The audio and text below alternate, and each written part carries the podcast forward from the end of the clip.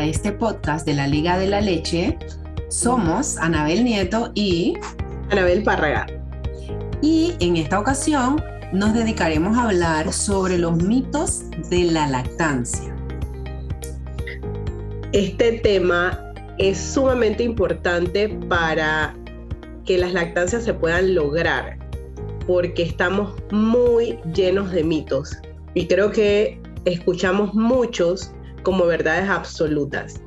¿Cuál es tu experiencia con la cantidad de mitos que nos llegan entre las reuniones y los apoyos que damos a las mamás, Nabel? A diario recibimos un montón de mitos. La verdad que un podcast no es suficiente para recolectar todos los mitos que hay y que afectan tantas lactancias. Pero día a día nosotras como líderes nos encontramos o nos enfrentamos a, a estos mitos que las mamás eh, nos traen, como dices tú, verdades absolutas y nos damos cuenta de la influencia o el efecto que tienen en esas lactancias.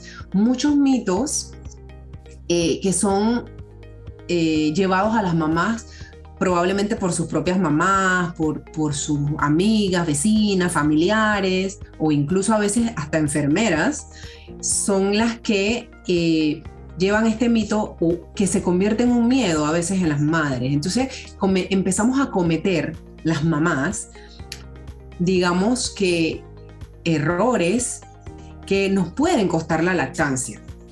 Porque al creer en estos mitos que no son reales y que en, un rato vamos a estar mencionando algunos, porque ya les digo, son tantos, pero vamos a mencionar algunos, vamos a decir cuál es el mito que existe y cuál es la realidad.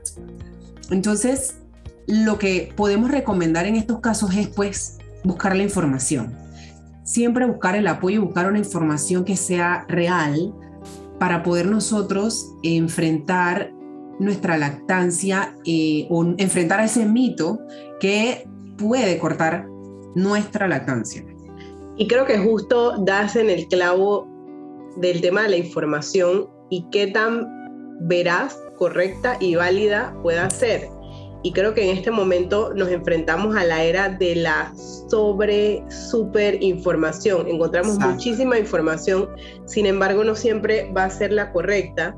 Y lo ideal sería ir a las fuentes y a las personas que tengan idoneidad en este tema y que sean expertos sin conflictos de intereses. Hay, hay muchas cosas alrededor de eh, la calidad de información que, que, está en la lactancia.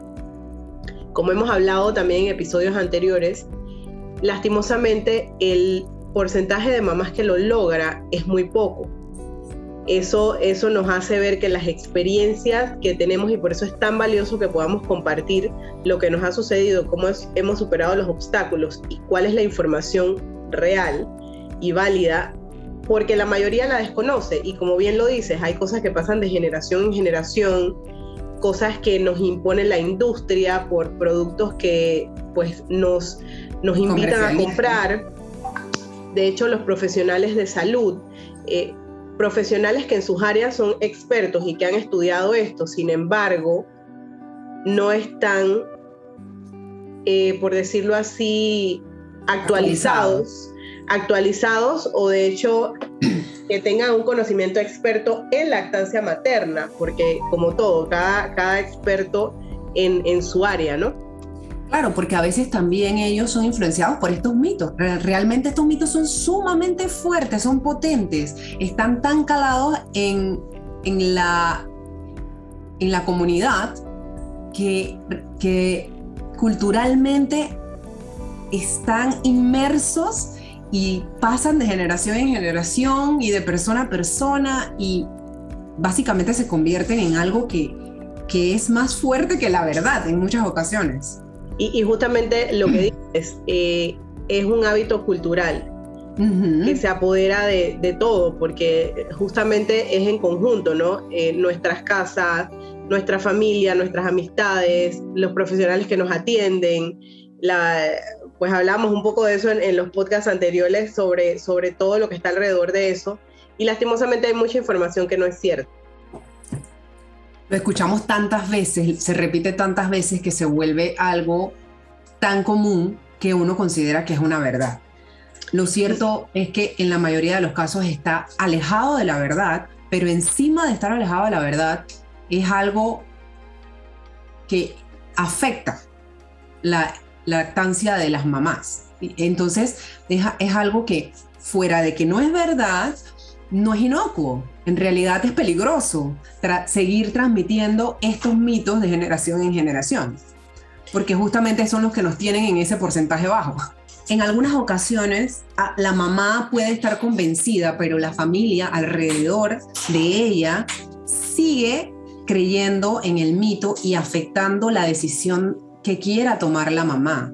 Entonces eso también es, es un poco complicado para la mamá, porque puede ser que ella sí esté consciente de la realidad, esté consciente de, que, de la parte científica, de los datos nuevos que le estemos dando, pero ella también tendría que ir en contra de toda esa, esa red de apoyo que, que tiene detrás que le dice lo contrario. Sí, creo que los mitos, los mitos nos hacen luchar, porque es como, como si te dijera, estoy en casa con mi mamá, que obviamente es mi mamá, tiene una autoridad sobre mí, a quien creo, eh, con, a, pues, a quien amamos y sabemos que hace lo mejor por nosotras, y a veces puede estudiar lo que sea, pero si mi mamá lo dice, lo dijo mi abuela, tiene un peso.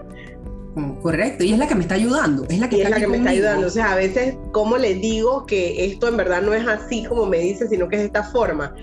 Claro, mira, yo algo que siempre en las reuniones de apoyo, cuando tocamos estos temas de mitos, les menciono a las mamás y que pienso que puede ser de mucha ayuda, porque como estamos hablando, es, nuestra familia, es nuestra mamá, es nuestra tía, es la, persona que está ahí con nosotros y en realidad queremos que la fiesta se lleve en paz también, ¿no?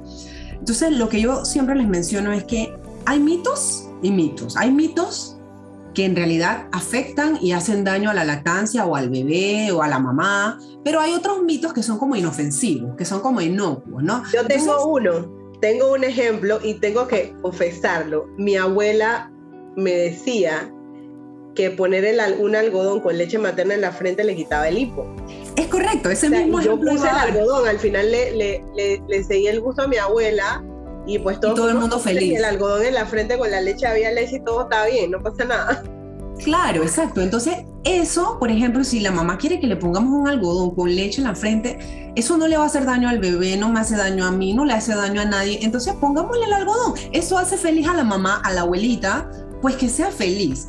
Ahora, hay otros mitos como por ejemplo, si el bebé tiene cólico hay que darle té de no sé qué cosa, los tés hacen daño a los, bebés. Entonces, ese es un mito peligroso que sí hay que erradicar, porque eso sí puede poner en peligro a nuestro bebé. Entonces, ahí sí toca que de la forma que sea la más cariñosa que encuentre, hay que explicarle a la abuelita que eso ya no puede ser. Exacto, los bebés no deben tomar nada más que leche materna, en su defecto un sucedáneo.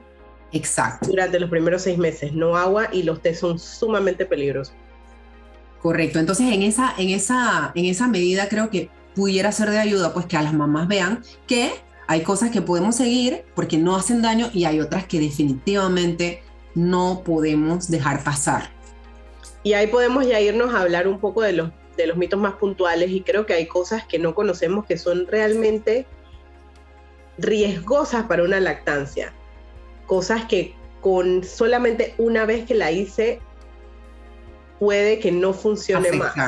Puede, afectar, El, proceso de mi lactancia, exactamente. una de ellas es, por ejemplo, el que habla sobre el tiempo de la toma al pecho, que dice que 10 minutos en cada pecho y que lo debo dar cada 3 horas por ejemplo, y, dice que, es para que el bebé se regule y aprenda. Creo que este mito es, tiene que ser famoso, yo creo que lo podemos calificar. Este, este debe ser uno de los más famosos. la cantidad de veces, antes de estar en, en, en, el mundo de la lactancia, lo escuché muchísimas veces. Yo pensé que eso de hecho se hacía de esa forma. Te lo recomiendan y pues sí, el cronómetro estamos acostumbrados a que todo lo tenemos que medir, así que son 15 minutos y pues esto es un mito, es falso. Lo ideal es dar un pecho por toma. Es correcto y además eh, el bebé va a tener al principio, esto es para que tenga una toma completa, porque al principio va a ser una leche un poco más aguada o leche inicial que tiene más agua, lo va a hidratar, es rica en lactosa, en proteína, y la leche final es la que es rica en grasa, que lo va a ayudar a engordar, a crecer. Entonces, Por eso necesitamos que tenga esa toma completa. Además de que, como ya hemos dicho en otras ocasiones, el pecho se debe dar a demanda, sin horarios y que haya un frecuente vaciado.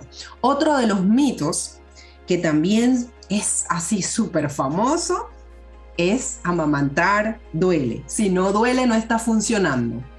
Tiene que ser igual de famoso que el primero. sí.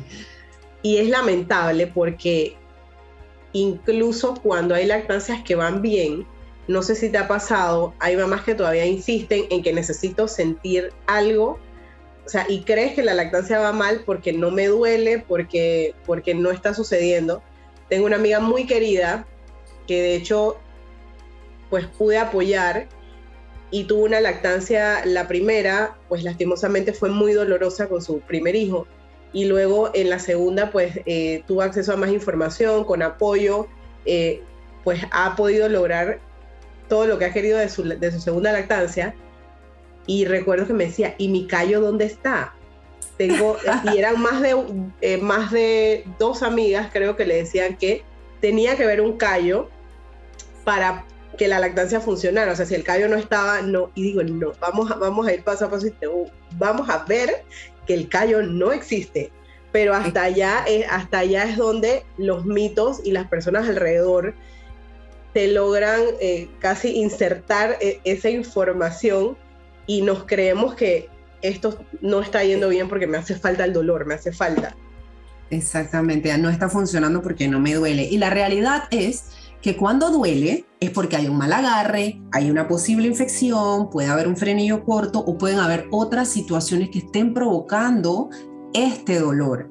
Entonces, buscar apoyo, buscar ayuda, buscar información, pero no quedarse con el dolor porque la lactancia no duele, es un mito. Otro mito que tenemos es el de los sentimientos negativos, que dice que cuando tenemos sustos o disgustos se me corta la leche. Sí, creo que cuando nos vamos a la explicación de la, de la producción de leche, justamente tenemos un podcast completo de cómo funciona la producción y entendemos el juego de las hormonas, la oxitocina está ahí, esa es la hormona de la felicidad. Y definitivamente el camino a la lactancia, más bien a la maternidad, es complicado. Así, así seamos mamás primerizas o somos la primeriza de dos, o de tres, siempre es un bebé nuevo y siempre los sentimientos y la experiencia es abrumadora. Siempre hay días, y creo que todas hemos pasado por allí, en que simplemente queremos dejarlo todo y echarnos a llorar y no sabemos qué hacer y, tenemos muchos sentimientos porque obviamente nos está cambiando la vida. Eh, pues antes éramos solamente una mujer y ahora soy una mamá con bebé. Incluso cuando voy a tener el, segundo, tengo ya otro bebé a cargo. que demanda. que demanda y te preocupas de, tantas cosas que, que, pues, lo menciono por los sentimientos que tenemos alrededor, que, pues, es abrumador sentir en algún momento que no puedo, que, que sabes, eh, y pensamos... Sin contar todas las hormonas alborotadas que tenemos las mujeres normalmente y posparto muchísimo más. Y justamente ahí es donde, donde pensamos que si me siento de esa forma, pues no, no lo dicen. Y, tal cual así, la leche se corta, la leche se daña, me tengo que extraer, la tengo que botar hasta poder sentirme mejor. Y justamente la lactancia es algo que nos ayuda incluso con esos sentimientos, por lo que hablamos de, las hormonas y la oxitocina. Eh, ya cuando le agarramos el golpe a la cosa, porque creo que más bien es la maternidad en sí y, vamos haciéndonos camino hacia eso, es algo que nos, nos da mucha felicidad, nos, nos relaja, así que realmente eh, es como decir la, la solución o el remedio para los sentimientos negativos. Y científicamente no hay razón por la cual tengamos que botar esa leche, por Dios, no hay que botar la leche. O que el sentimiento la afecte, realmente no, no, no lo va a afectar. Es correcto. Eh, otro de los mitos comunes que eh, escuchamos es que mi leche es aguada. Light. Leche light, exacto. Resulta que esto, esto casi siempre está relacionado a la ganancia de peso del bebé y puede ser que haya poca transferencia por, por mal agarre o porque el bebé no está eh, teniendo, eh, puede ser que tenga un frenillo que no lo permita pegarse bien al pecho. Diversas situaciones nos pueden llevar a esta situación, pero no es que la leche sea aguada. O el es que hay una uno. Exacto, es que hay una situación que está, no está permitiendo que mi bebé gane peso y ahí es donde debo buscar ayuda. ¿Ok? Eh, también pasa que después de los seis meses nos dicen ya la leche no, no sirve y ya la leche se volvió agua. Y resulta que es que nuestra leche es cambiante, nuestra leche va cambiando con las necesidades del bebé. Incluso en la misma toma, la leche va cambiando, como lo mencionamos hace un rato, de la leche que era un poco más aguada al principio y más grasa al final, más pesada, ¿no? Entonces, eh, es importante que comprendamos que la leche después de los seis meses se vuelve más inmunidad y en la medida que va creciendo nuestro hijo, que crece al año, a los dos años y lo que quieran dar del pecho, el tiempo que quieran dar, esa leche va cambiando con esas necesidades, se va volviendo más inmunidad, llega incluso a, a volver a ser calostro de tantas inmunoglobulinas que tiene para proteger a nuestro bebé. Es decir, sí posiblemente ya no va a representar la más importante eh, componente calórico del bebé, o del niño ya más grandecito, pero sigue siendo una leche que a mi parecer en realidad en vez de más aguada, al contrario, se vuelve más concentrada, porque ahora tiene los, nutrientes más concentrados. Justamente si, si lo explicamos un poco, lo que sucede es que al inicio, como, como bien lo explicas, la composición de la leche cambia durante la toma. Entonces al inicio tenemos más hidratación, más lactosa, que por cierto, la lactosa, es, eso también es otro tema. Nuestra lactosa es un podcast. con nosotros, completamente. No hay algo como intolerancia a la lactosa. Eh, sucede porque obviamente la leche de vaca es la sangre filtrada de la vaca y eso es otro tema, pero para nosotros la compatibilidad es perfecta. Y al final de la toma pues tenemos eso de las grasas, eh, las proteínas, o sea, todos los, los nutrientes que, que, van cambiando a lo largo de, de esa toma durante las mismas 24 horas, o sea, todo cambia. Asimismo, va a cambiar según la necesidad de la edad de ese bebé. Y, me gusta mucho lo que, lo que mencionaba sobre la calidad calostro de la leche, porque pues hablamos de la lactancia más alta del año y justamente después de los 18 meses tiene tanta inmunidad porque ya el, el, el niño se mete toda la boca, está caminando, está andando, entonces una de las de, lo que una de las cosas que aporta la lactancia es, generar esa inmunidad eh, en los bebés. Y, me gusta mucho hacer referencia a todas las conferencias que da Carlos González en este tema, porque incluso él hace una comparación de tablas nutricionales, que incluso a la capacidad del estómago que tenga el bebé en ese momento, si comparas una toma de leche en esa cantidad, es superior en calorías a lo que sería eh, algo que tenga verduras, carne, eh, proteínas, o sea, todas, todas las cosas, eh, los, cosas nutritivas, si las mezclas, la leche sigue siendo superior porque es, una, es como un seguro de nuestra especie. Es, es, un alimento, es un alimento más completo y es el que necesita el bebé, principal alimento hasta el año de vida. Después de eso, entonces va a convertirse en el 40% del requerimiento y el resto de la comida se va a volver el 60% del requerimiento. Pero ese primer año de vida es sumamente importante.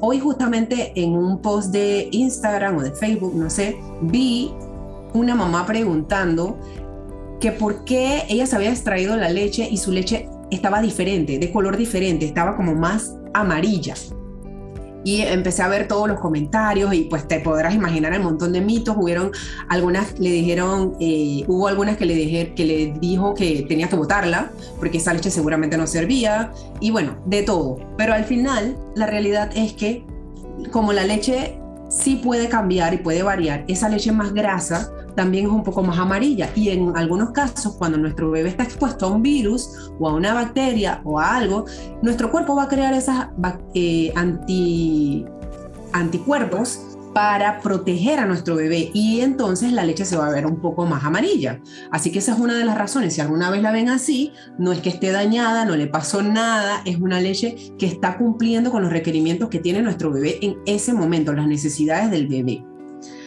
Entonces, pasamos al último mito que vamos a hablar en esta ocasión. Sabemos que hay muchísimos más, pero no podemos incluirlos todos en un solo podcast. Así que el último y muy famoso también y que le preocupa muchísimo a las mujeres es que la lactancia deforma los pechos. Sí, creo que eso inhibe o descarta la posibilidad de lactancia para muchas mujeres. Estoy embarazada y eso no es para mí porque pues estéticamente voy a, voy a sufrir. No es una opción no es una opción y, lo he escuchado muchas veces. Pudiéramos pensar que es algo que, no pues va, como te digo, a, causar un impacto en, la lactancia, es algo que, fuera muy natural, pero sí, hay muchas eh, mujeres que piensan que esto pues te deforma el cuerpo o los pechos, por ejemplo, te va a quedar uno chiquito, uno más grande, vas a quedar como con una desigualdad y casi deformidad y pues realmente. Con los pechos caídos. y la realidad es que esto va a ocurrir, lo de los pechos caídos, va a ocurrir por la gravedad y eso nos va a pasar en otras partes de nuestro cuerpo, van a caer igual, no tiene nada que ver con la lactancia, realmente esto va en función de la edad, en función del peso, de la cantidad de grasa que tenemos, de la laxitud de nuestra piel, de factores genéticos, hereditarios y otra serie de cosas. Así que mamás que ni siquiera tuvieron hijos, digo, perdón, mujeres que ni siquiera tuvieron hijos o mamás que no amamantaron, igual al pasar el tiempo van a tener pechos caídos de igual forma, porque eso va a depender qué tan grandes eran y otra serie de cosas. Pues entonces eso no debería ser pues una preocupación para amamantar o para tomar nuestra decisión de si amamantar o no y hablemos un poco del tema del tamaño. Justamente eh, hablamos de eso en un podcast anterior y no tiene mucho que ver incluso el tamaño que tenga o lo que va a pasar. O sea, el, pecho va a cumplir su función y todo va a regresar a la normalidad. Obviamente, pues como todo, eh, como bien lo explicabas, el, el tiempo de por sí nos pasa una factura y nuestra genética también, así que básicamente va a suceder independientemente a mamá. Correcto, va a suceder de todas formas. Hasta aquí llegamos en este podcast con estos cinco mitos famosos. Habrá otro podcast en algún momento en el que retomemos nuevos mitos, pero por esta vez, pues vamos a suspender aquí. Eh, espero que haya sido ilustrativo todo lo que, lo que hemos comentado, lo que hemos, me imagino que muchas mamás se van a sentir muy identificadas, son mitos tan famosos que van a decir, sí, claro, a mí me lo dijeron, sí, claro, yo creía que era así, porque realmente son mitos que están muy arraigados a nuestra sociedad, a nuestra cultura, los oímos con frecuencia y la mamá que está amamantando de seguro tiene que haberlos escuchado no una, sino muchísimas veces. Así que esperamos que esta información les ayude a comprender y que esperamos también que esta información no le haya llegado tan tarde que estos mitos hayan afectado su lactancia. Por eso también las invitamos a que participen en las reuniones y que nos pueden contactar si necesitan mucha más información sobre pues los mitos, alguna explicación, eh, algo que quiero saber. Eh, pues cuentan con nosotras, con todas las líderes eh, que somos partes de Liga de la Leche, para poder brindarles más información sobre esto. Definitivamente hay mucho que hablar, hemos tratado de resumir y ser muy breves eh, en cada uno de, los puntos porque creo que puede ser un, un podcast por cada mito. Correcto y pues tenemos muchísima información que compartir y pues esperamos también que nos comenten si hay algunos otros que consideran que son muy famosos para que podamos entonces regresar con otro episodio más. Muchísimas gracias por escucharnos. Hasta luego. Chao.